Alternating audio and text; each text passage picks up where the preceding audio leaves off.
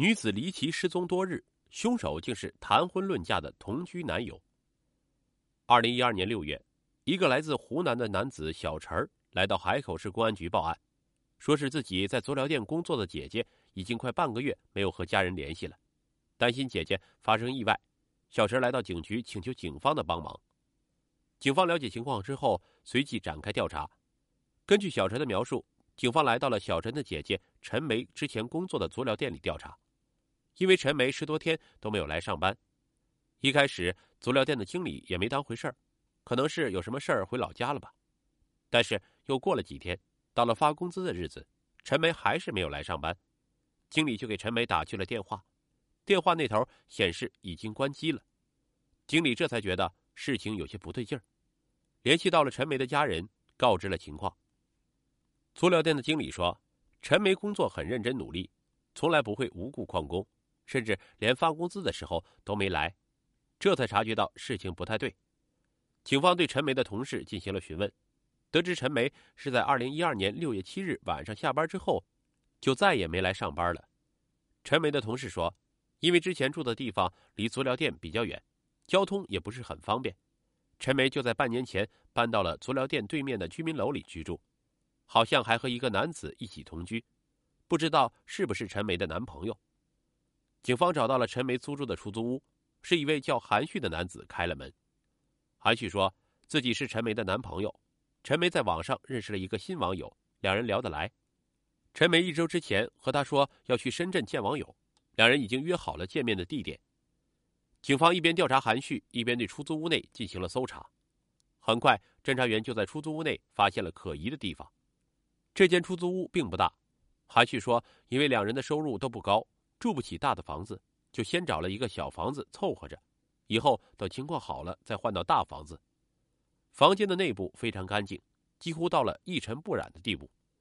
一个房间要想这么干净，可不是一件容易的事情。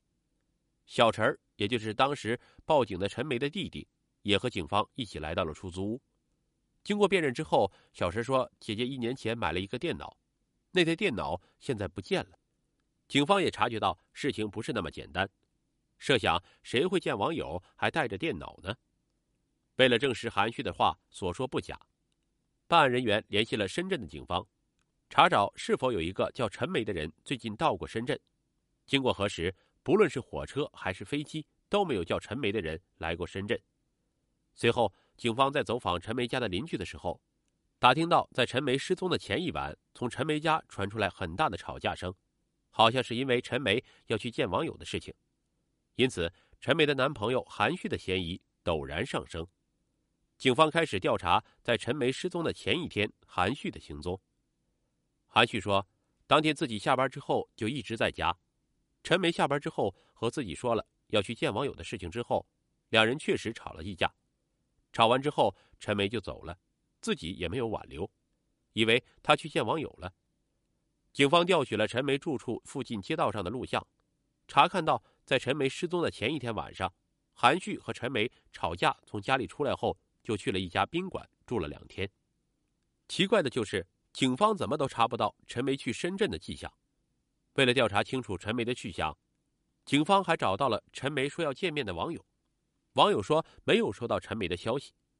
这时，一个侦查员突然想到，陈梅如果出门的话。一定会带着银行卡出门，查一查陈梅银行卡的明细，也许就能知道她在哪里了。随后，警方调取了陈梅银行卡的使用明细，银行卡上的取款记录显示，在陈梅失踪后的六月十日晚上十一点左右，被人取走了四万元。警方查看了取款机的录像，发现取走钱的人正是韩旭。警方将韩旭带到了警局审问。韩旭说：“因为自己的银行卡正好在陈梅失踪的前几天丢了，所以暂时用的陈梅的卡。”韩旭的说辞让侦查员无法接受，侦查员依旧对韩旭保持着怀疑的态度。警方问韩旭：“你取四万元干什么？”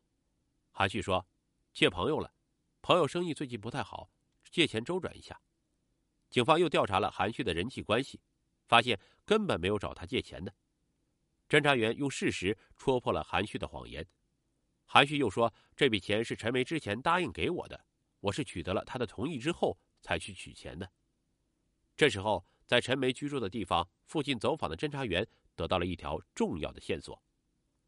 在陈梅居住的出租屋不远处的一家平房的一户人家说，在六月九日凌晨一点的时候，听到了哗哗的水声，好像就是从对面的房子里面传过来的。还说这间平房里荒废了好久了，平时都没人来住过。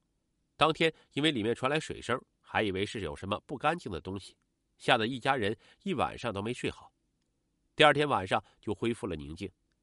就在六月九日凌晨的时候，响了一段时间。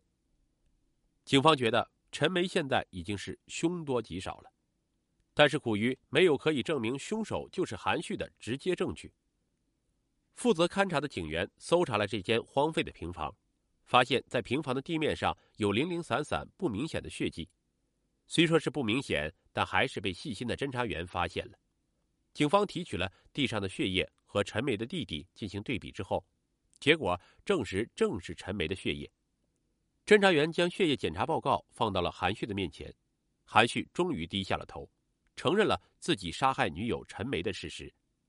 韩旭说自己是在网上和陈梅认识的，刚开始认识的时候，两人感情很好，相处了一段时间以后，由于陈梅的年纪也不小了，到了谈婚论嫁的地步，就提出了结婚，但是韩旭并没有结婚的想法，两人因此爆发了几次争吵。后来，陈梅看韩旭没有结婚的想法，就提出了分手，认识了新的网友。虽然韩旭没有结婚的想法，但是看着女友每天和别的男人聊得火热，也是气不打一处来。